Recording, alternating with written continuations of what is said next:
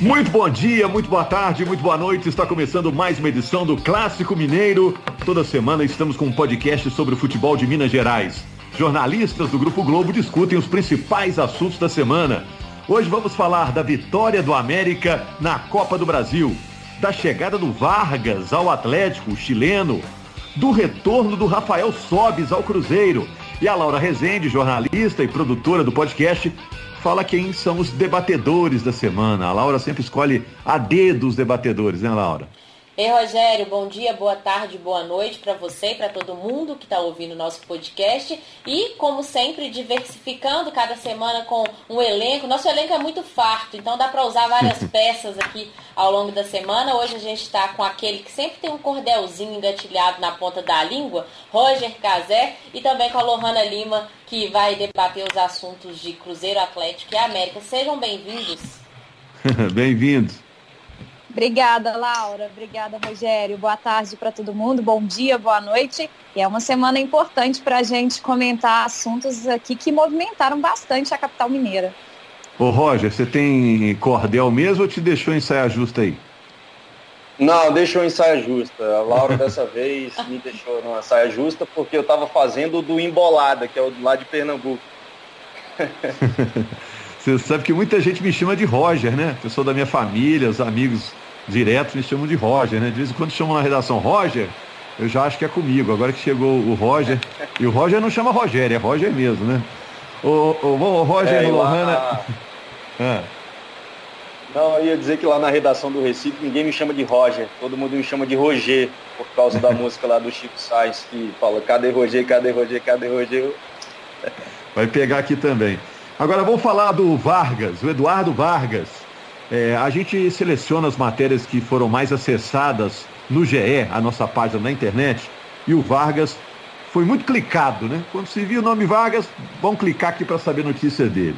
Eduardo Vargas exalta Sampaoli, quer estrear no sábado e mira protagonismo no Atlético. Ele quer ser protagonista. É, o, o Vargas diz que o Atlético tem um time jovem, mas com chance de ser campeão, com reais chances de ser campeão. Como é que ele chega, com que tamanho que chega o Vargas para esse time do Atlético? É para ser destaque do time? O que, vocês acham?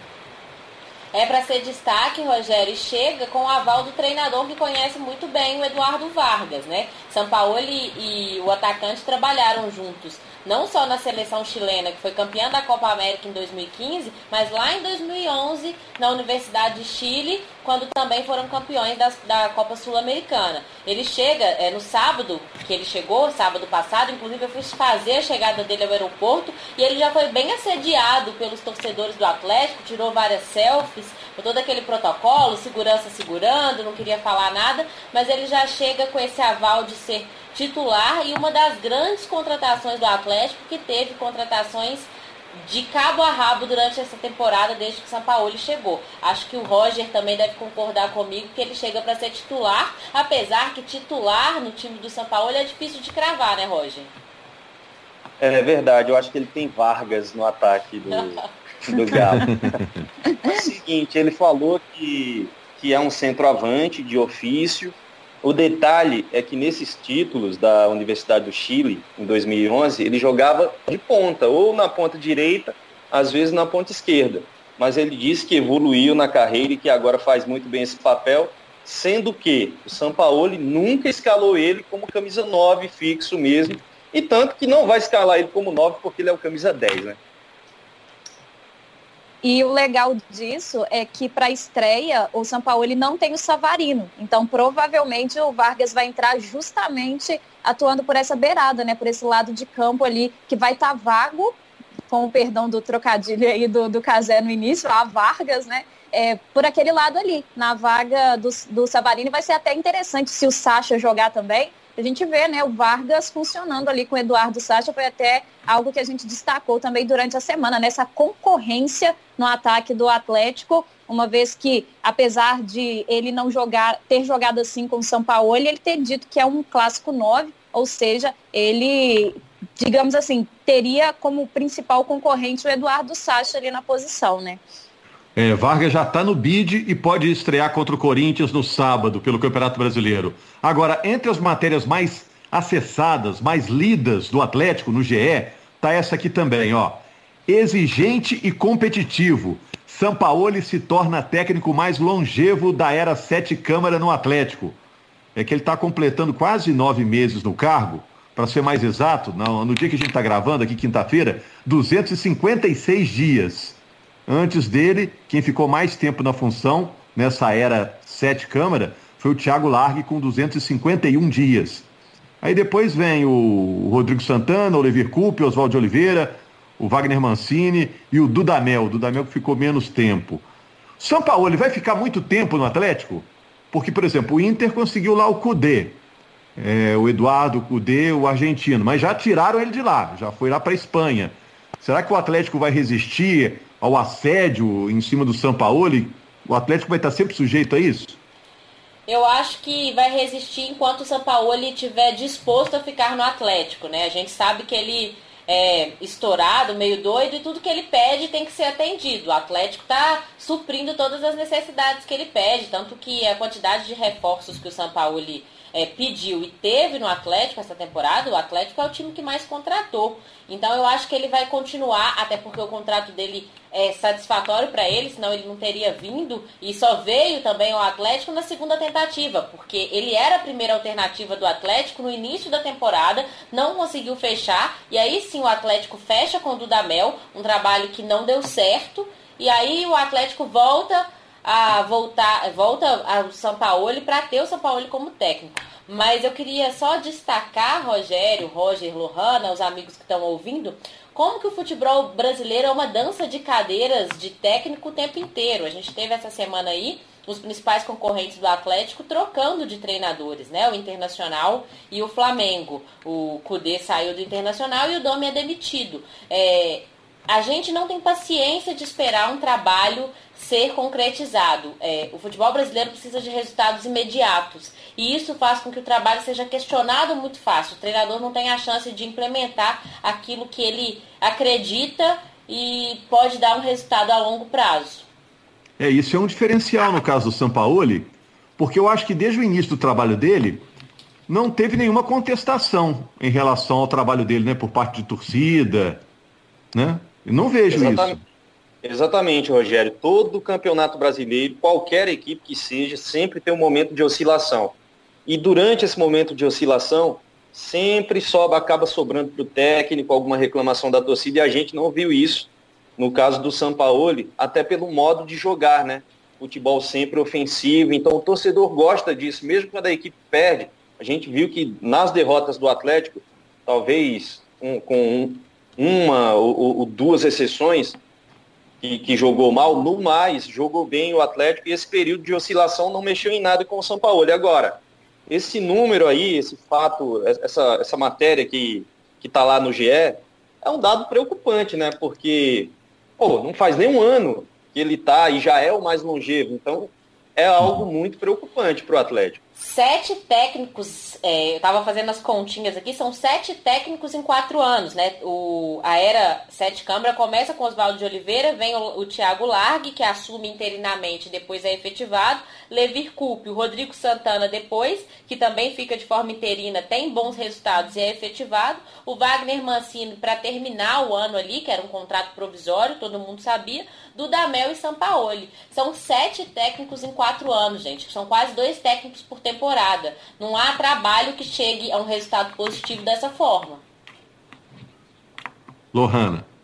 É, o detalhe, Rogério, é que com a demissão do, do Damel no início do ano, é, os mais pessimistas antes ali do, do acerto do Atlético com o Sampaoli imaginavam que o Atlético ia manter essa estigma de terminar o ano com pelo menos outros dois técnicos é, à frente da equipe. E aí é, eu acho importante a gente destacar que este último ano, inclusive, que o Sete Câmara tem, né, à frente do Atlético, se ele não for tentar a reeleição marca uma virada, inclusive na, na gestão mesmo, porque além dele, depois do Dudamel, tentar corrigir esse erro e o, e o São Paulo se tornar esse técnico longevo, ele também fez algo completamente diferente dos anos anteriores, que foi esse investimento é, na, nas contratações, que era algo muito cobrado pela torcida. Os próprios técnicos anteriores também falavam sobre isso, que não tiveram a quantidade de reforços que o São Paulo teve. É, técnicos recentemente procurados para dar alguma opinião sobre o Atlético falaram sobre isso. Então, mostra que esse ano foi um ano aí também de apostas diferentes na própria gestão.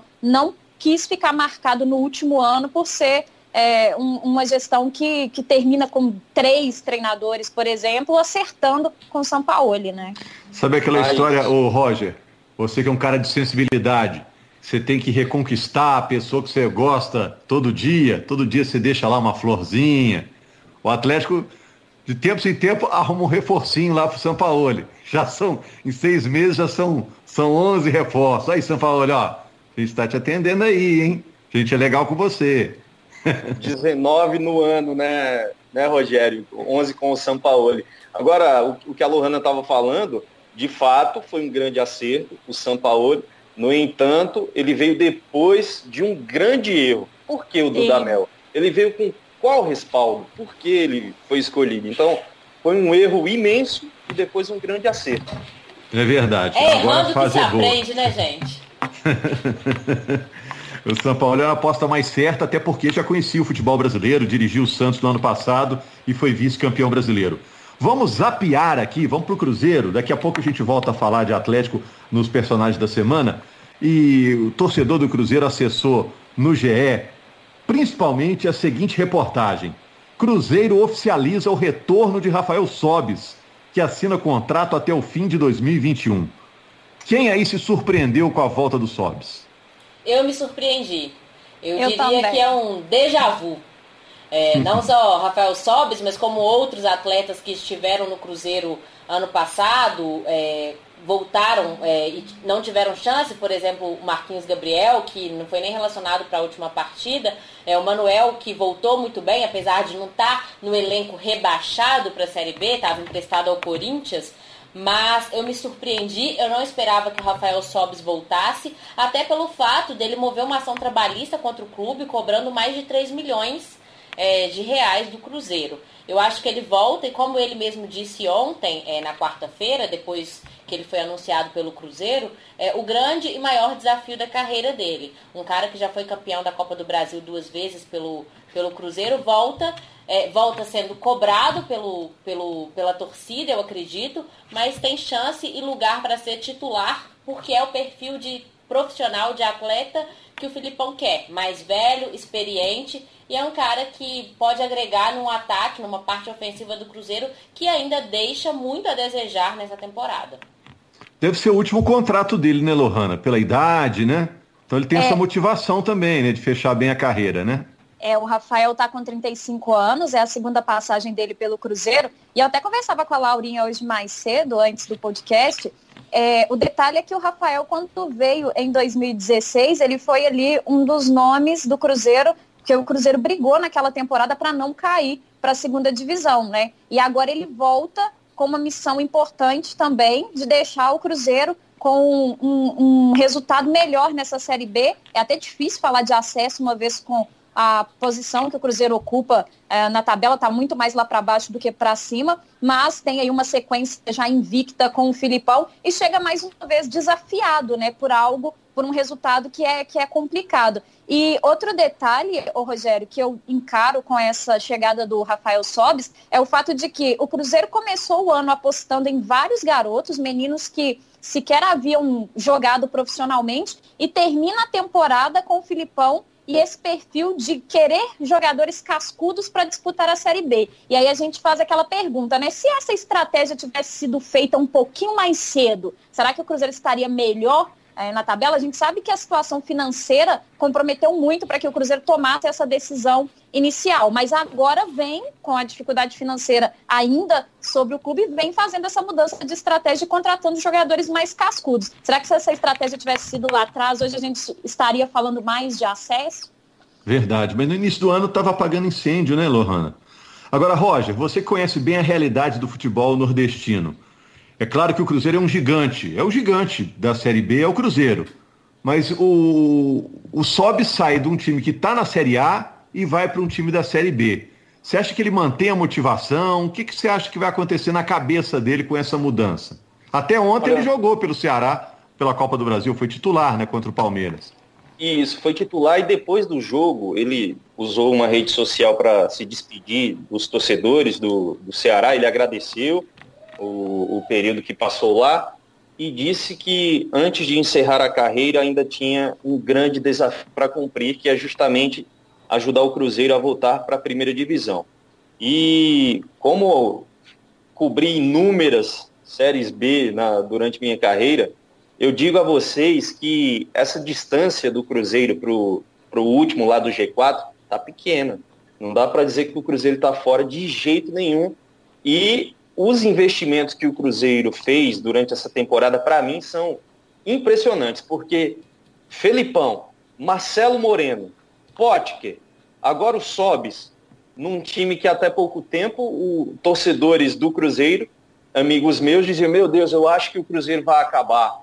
Então, realmente o Cruzeiro continua lá naquela prateleira de cima, num lugar bem especial do futebol brasileiro, mesmo diante dessa situação.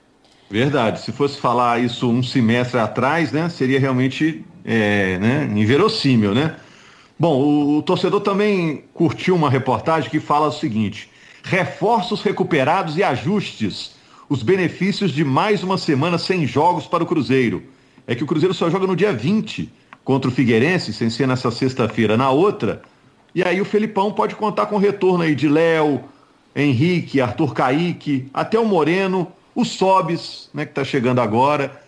Vai ser um outro Cruzeiro a partir do dia 20, em termos de opções? E eu coloco mais um nome aí nessa lista que você disse. O, Cruzeiro pode contar também com a volta do Matheus Pereira, que é um garoto que conquistou o espaço dele ali na lateral. E eu acho que são 11 dias Acho não, né? São 11 dias que o Cruzeiro vai ficar sem jogos e eu acho que é um, um momento ideal para o Filipão trabalhar e colocar o time do jeito que ele quer. Porque foram cinco jogos com o Filipão, tá invicto, é, são três vitórias e dois empates, e o Filipão ainda não teve a chance, aquele tempo que o treinador tem, de treinar, de botar a equipe do jeito que ele quer. E contando com esses reforços e com esse período longo, apesar que o Cruzeiro deu folga na terça e na quarta, voltou a treinar nesta quinta-feira, vai ter folga no sábado e no domingo, mas são aí uma semana, duas semanas quase, sem jogos. Isso consegue fazer com que toda a comissão técnica implemente um estilo de jogo do Felipão naquele elenco, na forma de trabalhar também. Eu acho, acho que vai ser bem positivo para a sequência,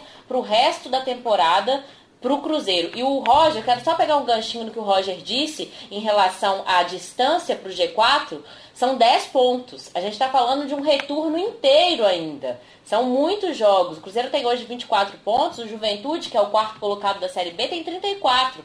Eu também acho que é um, um plano distante, mas o Cruzeiro ainda tem chance matematicamente de, do acesso esse ano ainda.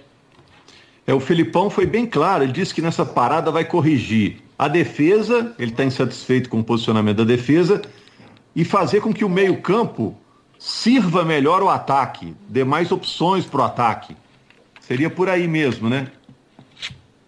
É isso, até porque o Cruzeiro, né, como a Laura citou essa questão de estar tá invicto com o Filipão, o Cruzeiro não vinha tomando a quantidade de gols que tomou nessa partida contra o Guarani, né? O Cruzeiro, sob o comando do Filipão, não havia tomado mais de um gol, enquanto o Guarani tomou logo três, né, Rogério? E eu tô curiosa é, por esses reforços que ele vai ter à disposição, é, o departamento médico liberando os jogadores em duas posições específicas, porque é, ele vem elogiando bastante o Patrick Bray e o Matheus Pereira é um jogador que a torcida gosta muito, que foi, eu costumo dizer que ele é um achado né, das categorias de base, é, eu me lembro de uma declaração do presidente Sérgio Santos Rodrigues que ele disse que quando chegou para assumir o Cruzeiro havia até uma ideia de dispensar o Matheus Pereira e ele foi integrado e foi essa surpresa na lateral esquerda. E ali na ponta direita, com, a, com o Arthur Kaique voltando, porque o Ayrton ele tá on fire, né? Principalmente com o Filipão, vem marcando e aí vai ser uma briga boa para mim em duas posições. Ele ganha reforço. A famosa dor de cabeça boa, né, Rogério, que a gente costuma dizer para os treinadores quando eles têm ali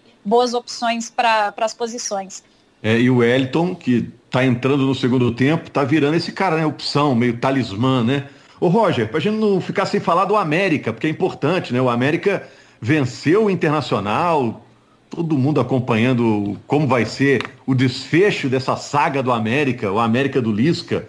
Outro dia, outro dia eu falei coelho doido, torcedor americano reclamou, não tem coelho doido, tem galo doido, coelho doido não tem. Mas é que o Lisca é meio protagonista dessa história aí. E o Lisca disse o seguinte, ó, tá lá no GE. Lisca prega respeito ao Inter. Temos que melhorar muito para classificar. O Lisca está sendo realista ou está sendo modesto, Roger?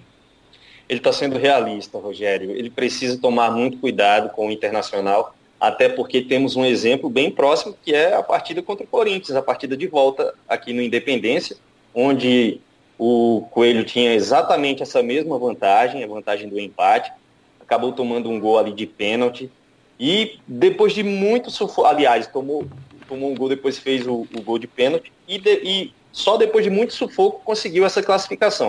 Então o Lisca esse ano de doido não tem nada, ele pregando esse respeito ao internacional, ele está certíssimo, até porque é cria de lá, né? Conhece bem o Colorado. É, se passar, o América vai embolsar mais 7 milhões de reais, já botou no bolso 10 milhões. É, o Coelho está ficando rico. Última vitória sobre o Inter foi há 20 anos e o América agora está a um empate e chegar à semifinal da Copa do Brasil, Laura. É isso, Rogério, um feito histórico, o América que vem quebrando tabus ao longo dessa temporada, né? Ganhou do Cruzeiro, coisa que não acontecia há quatro anos. Além disso, também conseguiu vencer o Corinthians em São Paulo, derrotou o Vitória lá na Bahia depois de 70 anos. Então, esse time do Lisca já entrou para a história mas eu queria contar uma história de bastidores aqui. É, o, o Roger até disse que o Lisca é sabido, tem que tomar cuidado mesmo, não tem classificação ganha ainda. É, hoje, na primeira coisa do dia que a gente foi fazer, eu como produtora, a gente foi entrar em contato com a assessoria do América para pedir aquelas entrevistas, para a gente fazer matéria, já pensando no jogo de volta, pensando no Globo Esporte. E a resposta que a gente teve foi, Laura, houve uma conversa no vestiário ontem, a gente vai blindar os atletas e ninguém vai dar entrevista nessa semana. É, não, tem, não tem nada ganho. Tem um jogo ainda, o América sabe que tem uma vantagem muito boa, vencer o Internacional dentro do Beira Rio, numa fase é, de mata-mata da Copa do Brasil, é um excelente resultado. Mas tem um jogo, tem 90 minutos, tem um time muito é, excelente pela frente, não é à toa que é o líder da Série A, e o América disse que essa semana não vai dar entrevista, o time está fechado, está blindado, estão pensando bem, é, não só no jogo de volta, mas também na Série B, que o América tem um, um confronto direto contra o Cuiabá, né? Viu, Roger e Lohana? Se entrevistar alguém do América, o América vai ser eliminado, hein? É igual chinelo virado, que mata a mãe. Não tá, pode entrevistar. Está tá sendo cercado, né? E eu acho até de certa forma Claro que a gente quer, né? A gente quer falar com, com os personagens. Inclusive, eu tenho menos de 10 anos de carreira. Então, é, para mim, é sempre muito especial. Eu costumo dizer uma coisa que é ver a história sendo feita, sendo construída diante dos nossos olhos, né? Igual recentemente, como a Laura citou, a gente está fazendo esse trabalho de produção, e aí a gente vai e faz o baú do esporte, procura os personagens lá de 98 que, ele, que eliminaram o Inter. Esse time do América vai ser o time para daqui uns anos, a gente está procurando esses personagens, a gente falar desse time, falar que viu, né? Então, para a gente é sempre importante ter essa participação, essa entrevista. Mas também entendo o lado do clube né, nesse momento que vive. E é muito legal, de fato, ver esse time do América e saber que esse time é um time que daqui a anos a gente vai contar a história dessa Copa do Brasil. É uma última, é uma história muito legal, né? Gente, só para a gente fechar rapidinho, já estouramos aqui o tempo. A Laura que controla o tempo, a Laura que manda em mim aqui, viu, Roger? Eu só obedeço. Ela manda a pauta, ela edita, ela faz tudo. Escolhe os ela convidados. É brava, ela é brava. É. Eu vou contar. Eu... E a Laura é brava, né? Não, gente, vocês estão fazendo, vocês estão criando esse estereótipo de que eu, que eu sou brava. Na redação todo mundo fala isso, que eu sou a chefe. Fala a Laura é chefe, ela manda, ela desmanda, não tem nada disso. Mas você falou que você é mandado, Rogério. Nosso colega Gustavo Ferro, é, que trabalha com a gente, ele fala que existem dois tipos de homem: o mandado e o mentiroso. Porque o que é mentiroso é mandado. É verdade. Agora, quem está mandando bem, gente? Então, só para terminar, personagem da semana. Enquanto vocês pensam, personagem da semana no futebol mineiro, eu vou votar aqui, porque eu sempre fico por último, fico numa situação confortável. Eu voto no Vargas. Acho que é um grande personagem que chega para o futebol mineiro. Foi apresentado agora, essa semana. Foi artilheiro de Copa América. Já jogou no Grêmio, ou seja, tem uma bagagem de futebol brasileiro para chegar e brilhar no Atlético vai vestir a 10 do Atlético. Acho que é um ganho aí para o Atlético para a reta final do Campeonato Brasileiro. E vocês? Eu voto no Rodolfo, atacante do América. Rodolfo fez gol em todas as fases da Copa do Brasil, sempre decisivo nessa campanha do América na Copa do Brasil. Roger. Eu tô com o Lisca. O meu personagem é o Lisca, até porque eu fiz um levantamento no Data Casé, nem o PVC tem esse, esse dado que eu vou passar agora. Entre os oito participantes das quartas de final da Copa do Brasil, o América é o único com 100% de aproveitamento na história. Então, estou com Lisca. Eu escolhi o Lisca da outra vez que eu participei aqui do podcast, que foi até naquela semana que ele recusou a proposta do Cruzeiro. Hoje eu vou acompanhar o Rogério. Eu vou escolher o Vargas, porque até achei interessante uma coisa que ele destacou na entrevista de apresentação dele. É, ele fala que está mais maduro hoje entendendo até mais a responsabilidade do que quando ele jogou no Grêmio. E eu acho que com a contratação do Eduardo Vargas, que ao que tudo indica é a última, fechou aí né, a lista de reforços do, do São Paulo, o Atlético reforça e reforça muito esse time para brigar pelo Campeonato Brasileiro, para seguir brigando ainda mais pelo título. Então eu vou acompanhar o Rogério, eu vou votar no Vargas. Ô Lohana, muito obrigado, obrigado Roger, obrigado Laura, vocês sempre com muito conteúdo, né? Poxa, é um prazer falar aqui com vocês, a gente sempre aprende aqui nesse papo com vocês. Tenho certeza que o torcedor em casa curtiu. Valeu, gente, obrigado. Valeu. Valeu. um abraço. Ensaiadinho aí o jogral. Bom, e você, se quiser acompanhar toda semana o Clássico Mineiro, ge.globo barra Clássico Mineiro, pode indicar para os amigos, ge.globo barra Clássico Mineiro, ou também conferir o podcast nos agregadores. Semana que vem estamos de volta. Eu tô de férias na semana que vem, mas a Laura, a minha chefe, está comandando o barco. Beleza, gente? Valeu!